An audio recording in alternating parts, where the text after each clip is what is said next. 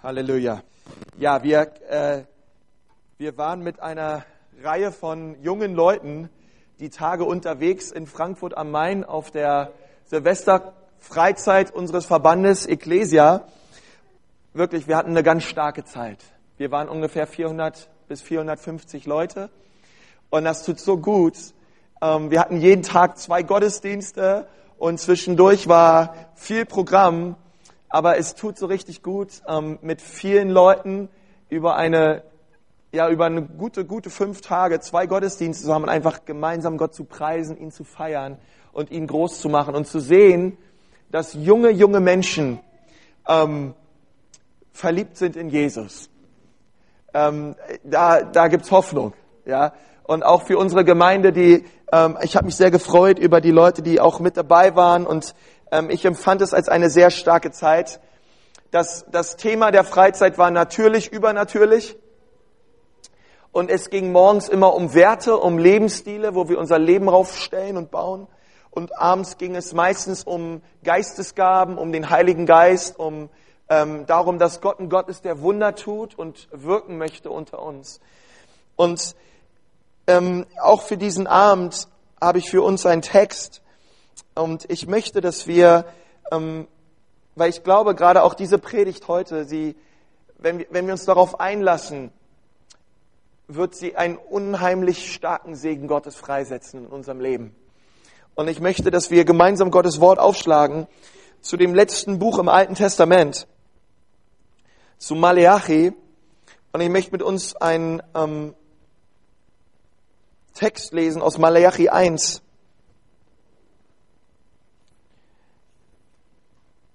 die Verse 6. Ab 6 geht's los und ja, ich möchte dich bitten, dass du frei bist, dass wir einfach Gottes Wort ehren, dass wir aufstehen, wenn ich Gottes Wort lese. Und da steht Folgendes. Ein Sohn soll den Vater ehren und ein Knecht seinen Herrn. Wenn ich denn Vater bin, wo ist meine Ehre? Und wenn ich Herr bin, wo ist meine Furcht? Spricht der Herr der Herrscharen zu euch, ihr Priester, die ihr meinen Namen verachtet und doch sprecht, womit haben wir deinen Namen verachtet? Die ihr unreines Brot auf meinem Altar darbringt und doch sprecht, womit haben wir dich verunreinigt? Damit, dass ihr sagt, der Tisch des Herrn ist verächtlich. Und wenn ihr Blindes darbringt, um es zu opfern, so ist es nichts Böses. Und wenn ihr Lahmes und Krankes darbringt, so ist es nichts Böses. Bringt es doch deinem Statthalter da. Wird er dich wohlgefällig annehmen oder Rücksicht auf dich nehmen? Spricht der Herr der Herrscher Gott gebührt nur das Beste. Und nun fleht doch Gott an, dass er uns gnädig sei. Von eurer Hand ist das geschehen. Wird er um euretwillen Rücksicht nehmen, spricht der Herr der Herrscharen? Wäre doch nur einer unter euch, der die Türen verschlösse, damit ihr nicht vergeblich auf meinem Altar Feuer anzündet. Ich habe kein Gefallen an euch, spricht der Herr der Herrscher, und eure Opfergabe nehme ich nicht wohlgefällig aus eurer Hand an. Denn vom Aufgang der Sonne bis zu ihrem Niedergang wird mein Name groß sein unter den Nationen, und an jenem Ort wird geräuchert, dargebracht werden meinem Namen, und zwar reine Opfergaben denn mein Name wird groß sein unter den Nationen, spricht der Herr der Herrscher. Amen. Weiter geht's. Ihr aber entweiht ihn, indem ihr sprecht, der Tisch des Herrn ist verunreinigt und sein Einkommen, seine Speise ist verächtlich. Und ihr sprecht, sieh, welch eine Mühsal, und ihr blast ihn an, spricht der Herr der Herrscher, und bringt Geraubtes herbei und das Lahme und das Kranke, und so bringt ihr die Opfergabe. Soll ich das wohlgefällig von eurer Hand annehmen, spricht der Herr? Und verflucht sei, wer betrügt, während ein männliches in seiner Herde ist, und wer gelobt und den Herrn ein Verdorbenes darbringt. Denn ich bin ein großer König, spricht der Herr der Herrscharen, und mein Name ist furchtbar unter den Nationen. Kapitel 2. Und nun, ihr Priester, an euch ergeht dieses Gebot. Wenn ihr nicht hört, wenn es nicht zu euren Herzen nehmt, meinen Namen Ehre zu geben, spricht der Herr der Herrscharen, so werde ich den Fluch unter euch senden und eure Segnungen verfluchen. Ja, ich habe sie schon verflucht, weil ihr es euch nicht zu Herzen nehmt. Herr Jesus, wir danken dir für dein Wort. Dein Wort ist wunderbar. Und wir ehren es und wir segnen es und wir beten Gott, dass du uns durch dein Wort heute Abend veränderst, denn dein Wort ist gut. In Jesu Namen. Amen. Amen. Könnt euch wieder hinsetzen. Wir wollen in diesem Monat als Gemeinde, wobei ich sagen muss, wir werden am kommenden Sonntag um 10 Uhr da richtig losgehen. Es wird ähm, darum gehen, dass wir am Anfang des Jahres die Weichen richtig stellen für das, was kommt, ähm, weil Gott möchte, dass wir auf einer Schiene des Glaubens und des Segens gehen. Und wir wollen gerade auch im Januar darüber reden, wie können wir die Weichen richtig stellen, damit Gott sein Segen und seine Gnade und seine Güte auf unser Leben kommen lassen kann.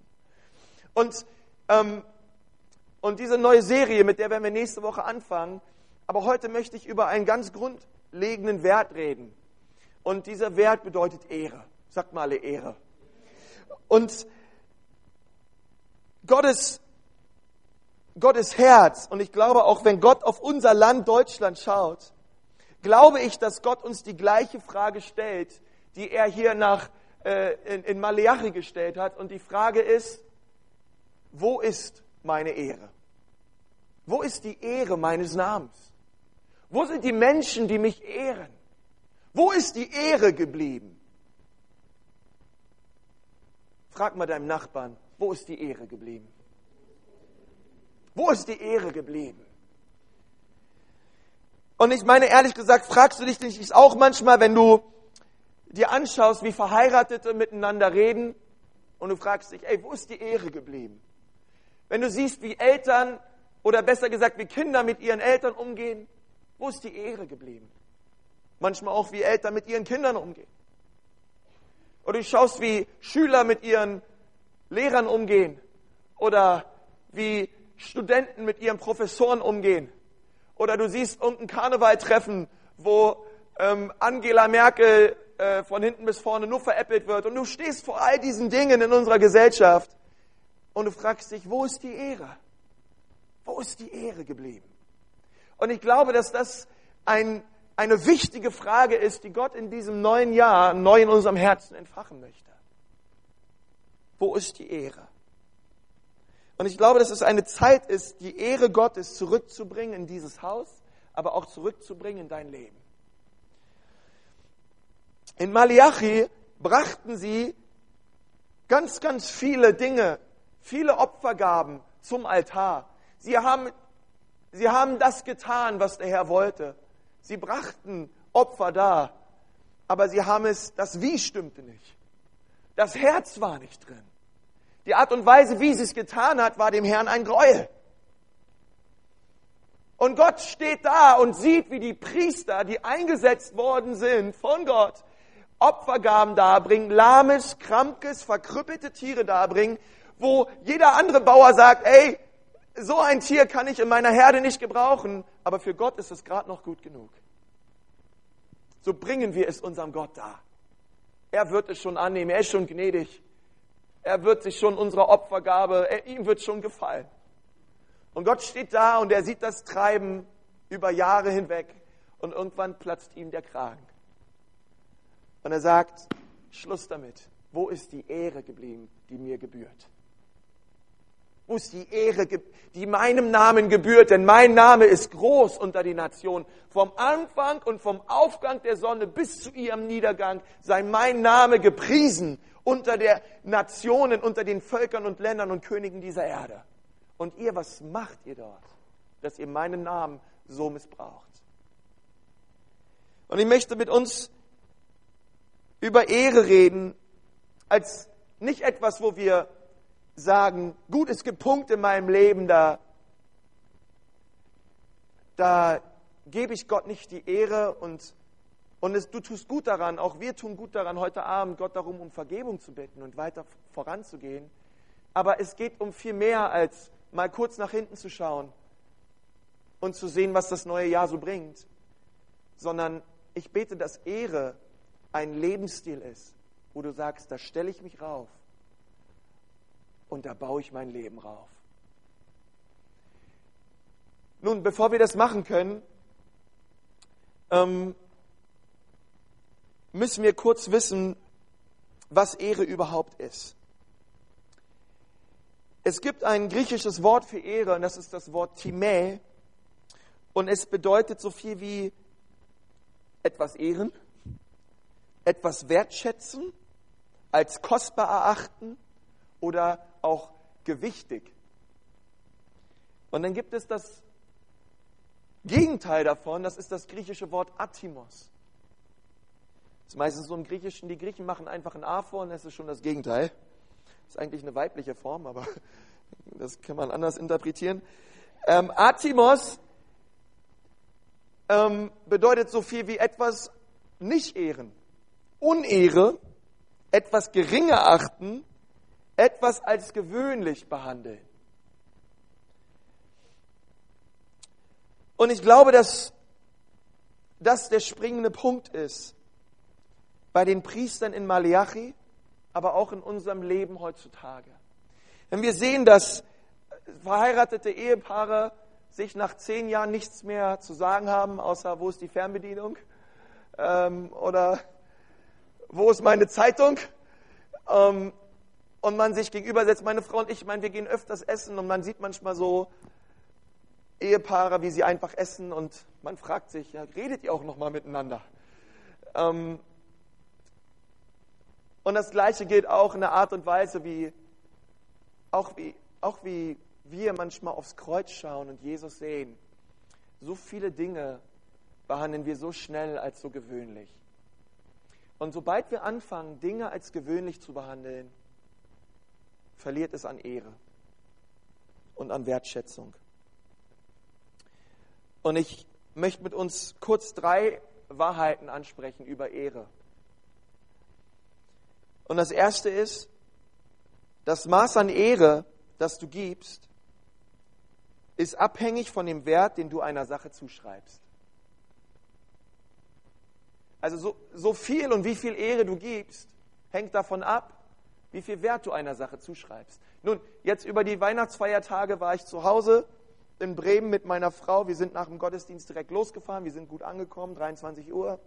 Und zur Weihnachtszeit holt meine Mutter immer so einen Engel raus. Und dieser Engel, äh, der macht die Hände so nach vorne und hat quasi so eine Einrichtung in der Hand, wo man so eine Kerze reinstecken kann. Nun, diese Engel, die ehrlich gesagt, die erinnern mich viel mehr an Hummeln, ja. So eine kleinen, dicken Engelchen mit so kleinen Flügelchen. Ja, du fragst dich eigentlich, wie, wie soll dieser Engel fliegen, ja. Äh, und ich, es ist ziemlich kitschig, ein und für sich das Ding. Nun, aber das Ding hat eine Geschichte. Und zwar hat meine Eltern äh, diese Hummel, dieses Engelchen, ähm, vor 35 Jahren von dem Pastor, der sie getraut hat, zur Hochzeit bekommen. Und der Pfarrer Meißner, der hat damals äh, zu meinen Eltern Horst und Heidi gesagt, wenn immer ihr Streit habt, einer von euch geht zu diesem Engel und ihr zündet diese Kerze an und solange diese Kerze brennt, setzt ihr alles daran, alle Unvergebenheit, alle Bitterkeit und allen Streit aus dem Weg zu räumen. Und ihr schafft alles aus der Welt und ihr umarmt euch wieder, habt euch lieb und alles andere, was noch mit dazu gehört, bevor die Kerze runterbrennt und das Licht erlöscht. Eine ganz nette Idee, oder? Ja. Jesus sagt es so ähnlich. Ähm, bevor die Sonne untergeht, hey, räumt allen Groll aus eurem Leben raus. Ja, lasst die Sonne nicht untergehen unter eurem Zorn. Und wisst ihr, meine Eltern, die haben das ab und zu auch gemacht. Irgendeiner ist dann hin zum Engel, hat die Kerze angezündet und die haben versucht, das Ding irgendwie zu klären in der Zeit, wo die Kerze brannte. Und wisst ihr, ähm, wir waren zu Hause vier Kinder und wir waren ziemlich aktiv. Gerade auch mein Bruder und ich. Und wir haben diese Hummel ja öfter umgehauen und irgendwie saß meine Mutter dann den halben Nachmittag am Esszimmertisch und hat diesen Engel wieder geflickt mit einem Superkleber. weil das war irgendwie ihr, ihr Hochzeitsgeschenk. Nun, das ist dann noch zwei, dreimal mehr passiert, weil wir einfach so rabiat waren und alles rumgehauen haben, was da so rumstand. Und irgendwann hat meine Mutter dann angefangen, diesen Engel zu nehmen und hat, sie ganz, hat ihn ganz, ganz oben in die Vitrine, ins äußerste, die äußerste Ecke gestellt, damit bloß keiner mehr rankommt und diesen Engel kaputt macht. Nun, wenn du meine Mutter fragen würdest und sagst, nun, Heidi, würdest du mir diesen Engel verkaufen für 20 Euro? Die würde ihn dir nicht verkaufen. Obwohl du so ein Ding für 5 Euro bestimmt auf dem Flohmarkt kriegst. Ich weiß noch nicht mal, sie würde ihn dir auch nicht für 1000 Euro verkaufen. Vielleicht. Aber dann sage ich, wir sollen Hälfte, Hälfte machen, 500 sie, 500 ich. Ähm, aber sie würde es nicht machen, denn ähm, wisst ihr, dieser Engel, der hat eine Geschichte und diese Geschichte, die macht eigentlich an diesem wertlosen, komischen Ding, macht da was Besonderes draus. Also die Geschichte der Sache macht die Sache wirklich erst kostbar. Und was immer du erst in deinem Leben, das wirst du immer versuchen zu beschützen. Und deswegen hat meine Mutter diesen Engel oben aufs oberste Regal gestellt, damit niemand rankommt. Weil sie sagt, dieses Ding ist für mich kostbar und das hat einen Wert für mich und auch für meinen Mann. Und ich möchte sagen, das ist genau das, was Ehre tut. Der Wert ändert sich durch die Perspektive vom Gewöhnlichen zum Außergewöhnlichen.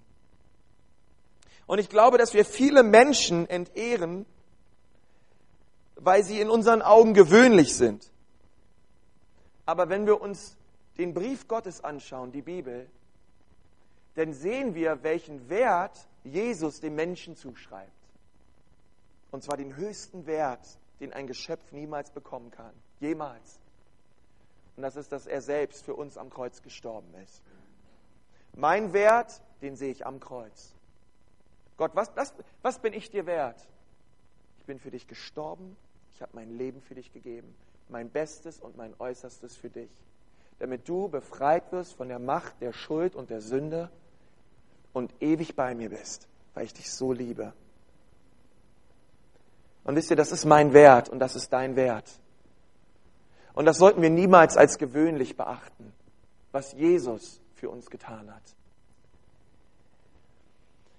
Und wenn wir diesen Brief lesen, die Bibel lesen, wie viel wir Gott bedeuten, hey, dann sehen wir auch unseren Ehepartner anders. Dann sehen wir, wie viel Liebe und wie viel Kreativität und wie viel Potenzial Gott in unseren Ehepartner gesteckt haben. Und wir fangen an, unsere, unsere Frau oder unseren Mann zu ehren und zu lieben. Weil es etwas völlig Außergewöhnliches ist. Und deswegen möchte ich dir sagen, dass das Maß an Ehre, was du gibst, ist abhängig von dem Wert, den du einer Sache zuschreibst. Und ich glaube, wir, wir selber, wir werden die größten Menschenliebhaber, wenn wir immer wieder diesen Wert vor Augen haben, was der Sohn Gottes bereit war zu geben. Wisst ihr, es ist egal, wenn einer Manager ist bei der Deutschen Bank oder ähm, gerade mit einer Liedetüte vom Bahnhof kommt und nicht wusste, wo er nachts schläft. In Gottes Augen haben beide denselben Wert. Gott ehrt beide Menschen. Gott ist für beide Menschen gleich gestorben. Aber ich weiß nicht, wo das herkommt in unserem Leben, aber wir stecken so schnell so viel Wertigkeit hinein am Äußeren und an der Art und Weise, wie jemand etwas leistet. Aber Gott sieht es anders. Und der zweite Punkt, der lautet, das Maß an Segen, das du empfängst, ist abhängig von der Ehre, die du gibst. Gott ist frustriert mit seinem Volk im Malachi 1 und 2, aber Gott ist nicht frustriert, weil sein Selbstwert zerstört ist. Gott ist keine, Gott ist keine Mimose. Gott ist keine launische Diva, die nervös auf seinen Thron hin und her rutscht und sich überlegt, Mensch, wenn ich heute nicht genug Ehre bekomme, dann kann ich nicht mehr in den Spiegel gucken dann ist mein Selbstwert völlig zerstört und ich muss mir erstmal unten eine Million Engel suchen, die mich durch die Seelsorge wieder aufbauen. Gottes Selbstwert ist nicht dadurch mehr oder weniger, wenn du ihn ehrst oder nicht. Ehrlich gesagt, Gott ist immer derselbe, ob du ihn ehrst oder nicht. Er ist und bleibt der Herr der Herren und der König der Könige. Und Gott geht es immer, immer gut, weil er ist die Güte in Person und er ist die Liebe in Person. Gott zu ehren ändert nichts an Gottes Gemütszustand. Aber Gott zu ehren öffnet einen Kanal des Segens für dein eigenes Leben. Gott zu ehren tut dir gut, weil Gott dich nur segnen kann, wenn du ihn ehrst. Denn wo keine Ehre ist, da ist auch nicht sein Segen. Und deswegen dieser Punkt, das Maß an Segen, das du empfängst, ist abhängig von der Ehre, die du gibst. Jedes Mal, wenn wir es verpasst haben, ihn zu ehren, dann berauben wir uns selbst um den Segen Gottes. Und ich möchte mit euch noch eine Geschichte lesen aus Matthäus 13. Gleich ein Buch weiter. Die Verse 53 bis 56. Und dort steht Folgendes. Und es geschah, als Jesus die Gleichnisse vollendet hatte, begab er sich von dort weg und er kam in seine Vaterstadt und er lehrte sie in ihrer Synagoge, so dass sie sehr erstaunten und sprachen, woher hat dieser solche Weisheit und die Wunderwerke? Und dieser nicht, ist dieser nicht der Zimmermann, der Sohn des Josef? Heißt sich seine Mutter Maria und seine Brüder Jakobus und Josef und Simon und Judas? Und seine Schwester, sind sie nicht alle bei uns? Woher hat nun dieser das alles? Und sie nahmen Anschluss an ihm. Jesus aber sprach zu ihnen, ein Prophet ist nicht ohne Ehre, außer in seiner Vaterstadt und in seinem Haus. Und er tat dort nicht viele Wunder wegen ihres Unglaubens.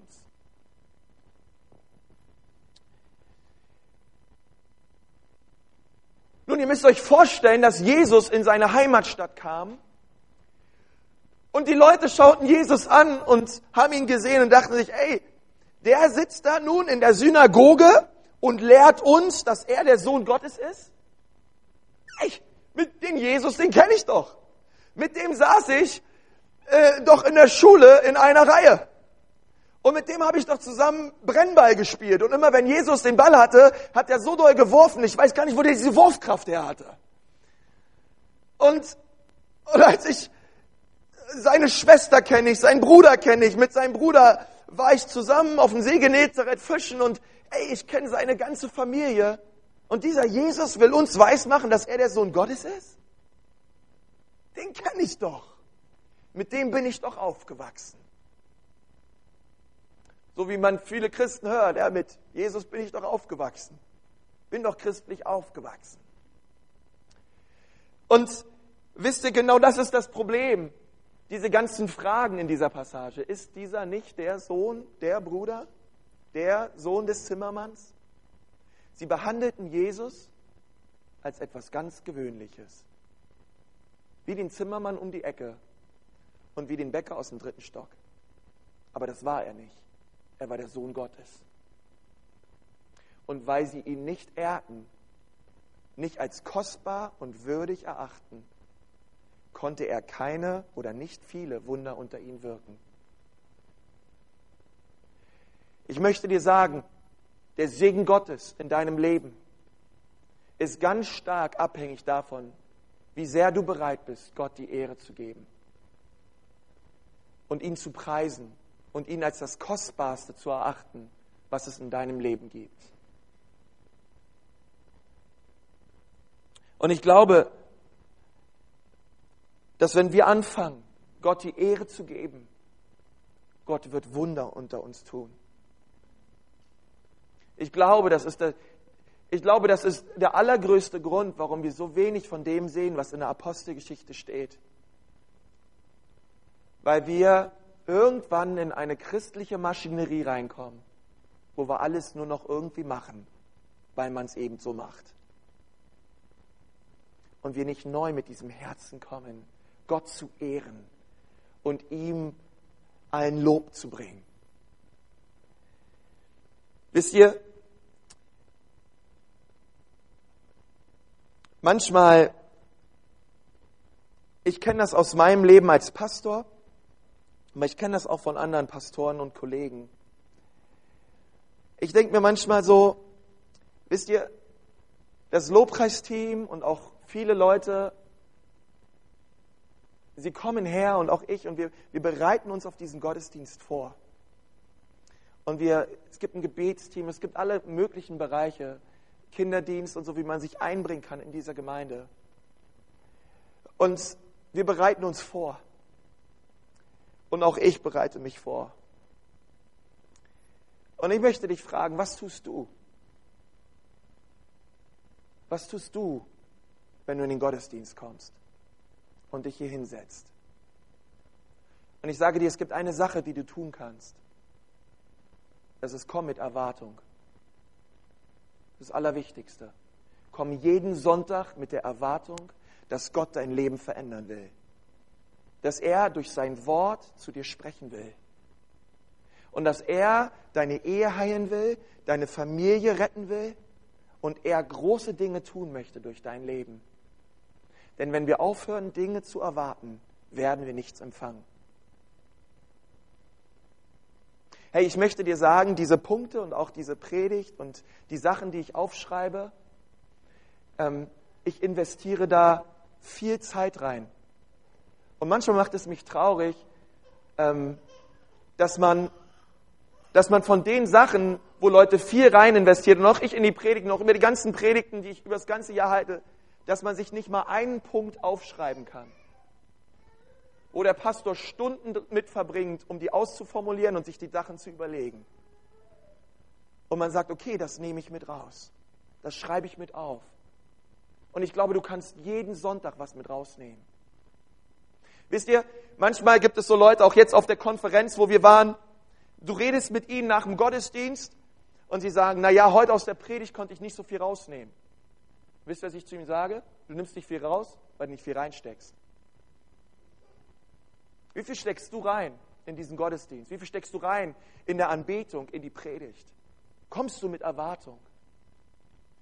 Und manchmal auch in unserer Gemeinde oder wo ich, wenn ich unterwegs bin, ey, Konzis ist die beste, großartigste Predigt, die du je gehalten hast. Völlig überschwänglich. Und ich sage, stimmt gar nicht. Das ist vielleicht die erste Predigt, wo du aufmerksam zugehört hast und mit Erwartung kamst. Hey, ich möchte dir sagen, für dieses neue Jahr, wenn diese Gemeinde wirklich diese Stadt verändern möchte, dann brauchen wir ein Volk, was Sonntagmorgen zusammenkommt und was voll ist mit Erwartung. Nicht an Menschen, sondern an Gott und an sein Wort. Und du sagst, ja, hey, wenn der Pastor predigt, dann stecke ich was rein. Und zwar stecke ich Erwartung rein dass Gott durch sein Wort zu mir sprechen möchte, mein Leben verändern möchte. Hey, wenn ich in Lobpreis gehe, dann komme ich mit Erwartung, Gott zu preisen. Weil die Bibel sagt, wenn wir ihn preisen, dann ändert sich unsere Perspektive, unsere Sorgen, unsere Lasten, unsere Ängste fallen ab. Das ist genau das, was ich will. Und du kommst mit Erwartung. Wir erleben die Dinge nicht, die das Wort Gottes verheißt, weil wir nicht bereit sind, Ehre zu bringen. Und ich glaube, es ist wichtig, dass wir Ehre bringen damit wir Segen empfangen. Amen. Amen. Denn bei allem erntest du immer, was du sähst. Punkt Nummer drei. Eine Person zu ehren bedeutet, sich zu entscheiden, sie zu ehren. Ehre ist immer etwas, was du gibst. Ehre ist immer etwas, wo du sagst, das ist etwas, was ich gebe. John Biver hat mal gesagt in seinem Buch Ehre, Respekt kann man sich verdienen, aber Ehre wird gegeben. Und ich glaube, dass, dass es so wahr ist. Und ich möchte ganz schnell mit uns über vier Personengruppen reden, wo die Bibel sagt, dass wir sie ehren sollen. Und das ist Punkt eins, das sind unsere Eltern. Epheser 6, Vers 1, bis 3 steht, Ehre Vater und Mutter, auf dass es dir wohler geht und du lange lebst und es dir gut geht in dem Land, was Gott dir schenkt. Wer von euch möchte das? Diese Verheißung. Dann Ehre Vater und Mutter. Wertschätze sie. Erachte sie als kostbar. Es gibt, ähm, ich, und ich glaube, dass, dass, es Gottes, dass es Gottes Herz zerbricht, wenn er sieht, wie manche Kinder mit ihren Eltern umgehen. Und er kann sie nicht segnen. Ich kenne keinen Mann und keine Frau Gottes auf diesem Planeten, die einen mächtigen und gesalbten Dienst hat und gleichzeitig nicht ihre Eltern ehrt oder seine Eltern ehrt. Das gibt es nicht. Und auch du, ich habe jetzt, äh, ich habe auf der, auf der Konferenz auch gesagt, hey, lass uns aufhören, Visionen und Träume zu haben, was Gott mit unserem Leben vorhat. Und man sieht schon irgendwelche schwarzen Kinder um uns herum, irgendwelche Massen, zu denen man predigt. Ich sag, ey, hör auf davon zu träumen. Wenn du nicht bereit bist, deine Eltern zu ehren. Wenn du deine Eltern nicht ehrst, vergiss alles andere. Ähm, und das ist so wichtig, weil, wisst ihr, die zehn Gebote, sie symbolisieren das Kreuz. Die ersten vier Gebote, das ist quasi diese vertikale. Und die ersten vier Gebote sind die Gebote zwischen Gott und dem Menschen. Und die horizontale, die nächsten sechs Gebote, das sind die ganzen zwischenmenschlichen Gebote. Und das erste Gebot ist, du sollst keinen anderen Gott haben neben mir. Und das ist nicht zuerst, das ist nicht einfach so das erste Gebot, sondern es ist das erste Gebot, weil Gott sagt, das ist das Allerwichtigste in meinem Herzen. Dass ihr keine anderen Götter habt neben mir, dass ihr mich alleine anbetet. Warum ist eigentlich das erste Gebot, du sollst nicht töten? Weil Gott gesagt hat, das ist mir nicht am wichtigsten. Am wichtigsten ist, dass ihr keine anderen Götter habt neben mir. Weißt du, was das erste zwischenmenschliche Gebot ist, was es gibt? Ehre Vater und Mutter noch vor, du sollst nicht Ehe brechen, du sollst nicht töten, du sollst nicht stehlen, du sollst nicht falsch Zeugnis geben, all diese Dinge. Ehre Vater und Mutter, auf dass es dir wohl ergeht in dem Land, was Gott dir schenkt.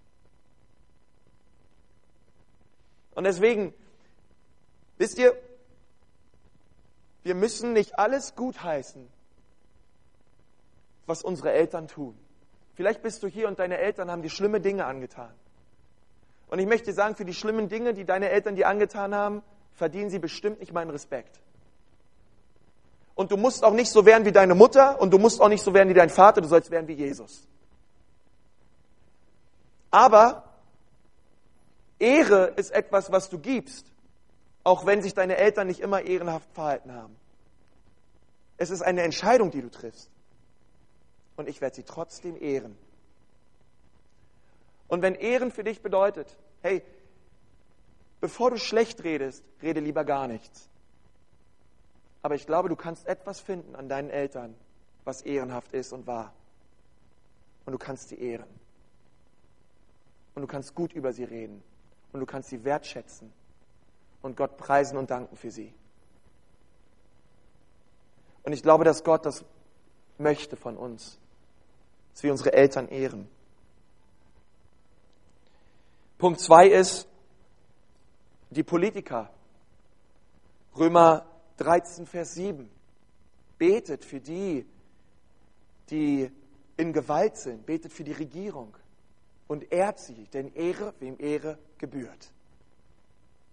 Und man kann auch sagen, ich denke, für die, die in Gewalt sind, das sind auch unsere Professoren, das sind unsere, das sind unsere Lehrer, das sind all diese Leute, die in einer oder anderen Art, auch dein Boss, dein Chef, Leute, die Autorität haben über dich. Und die Bibel sagt, wir sollen sie ehren. Wir sollen für sie beten. Wir sollen nicht schlecht über sie reden. Punkt 3 ist, wir werden dazu aufgerufen, unsere Pastoren zu ehren. 1. Timotheus 5, Vers 17. Die aber, die im Wort dienen, ehrt mit doppelter Ehre. Es ist das einzige Mal in der ganzen Bibel, wo das Wort doppelte Ehre vorkommt. Und das steht in Bezug darauf, wie die Gemeinde sich gegenüber dem Pastor verhalten soll. Ehrt den Pastor mit doppelter Ehre. Wisst ihr, ähm, es, gibt, es gibt eine gute Frage. die du dir stellen kannst für dieses Jahr. Und ich, ich, muss, ich möchte euch gleich was sagen. Meine Frau und ich, wir lieben diese Gemeinde. Ähm, wir haben gesagt, es ist der Ort, wo Gott uns hingestellt hat und hier werden wir bleiben. Es ist der Ort, wo, wo Gott sein Reich bauen möchte und wir haben eine Vision, dass Nürnberg verändert wird durch die Kraft Gottes und durch den Heiligen Geist.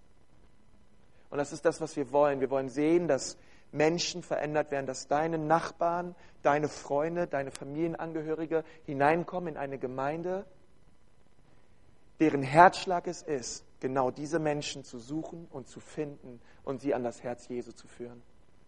Wir wollen eine Gemeinde bauen, die alles daran setzt, die Verlorenen zu retten. Und wisst ihr,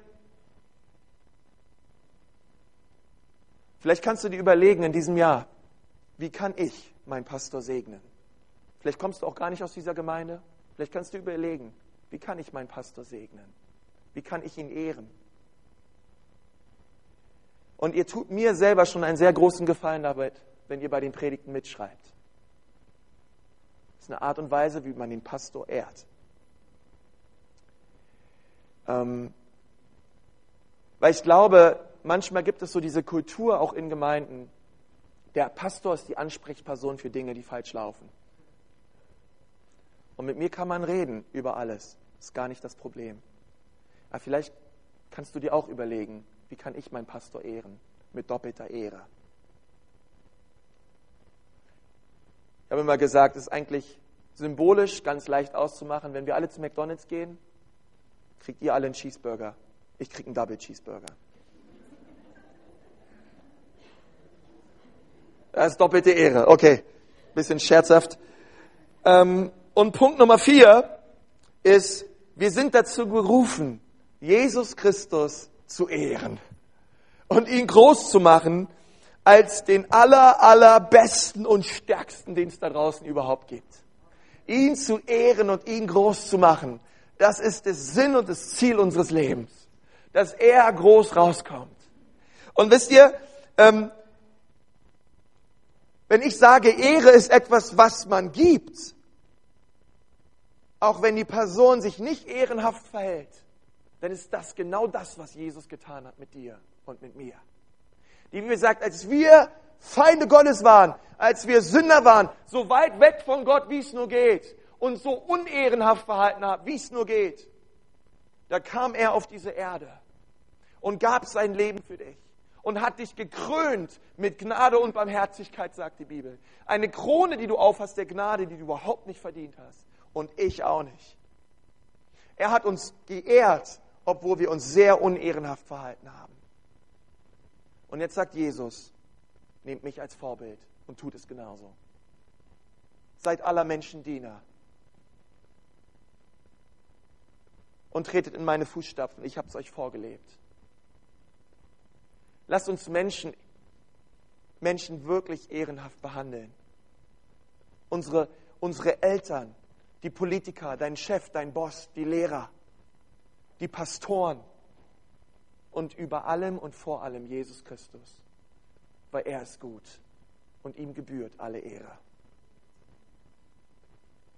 Wo ist die Ehre? Wo ist die Ehre geblieben? fragt Gott. Und ich bete, dass wenn er auf uns schaut, er sagt, da ist sie.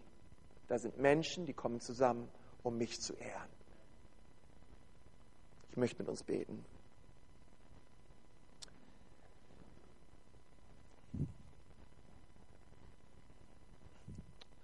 Herr Jesus, wir danken dir von Herzen für dein Wort, weil dein Wort ist wunderbar. Und Jesus, ich werde dein Wort ehren, solange ich lebe. Und dir danken, dass es Kraft hat, Herr. Gepaart mit dem Heiligen Geist unser Leben zu verändern.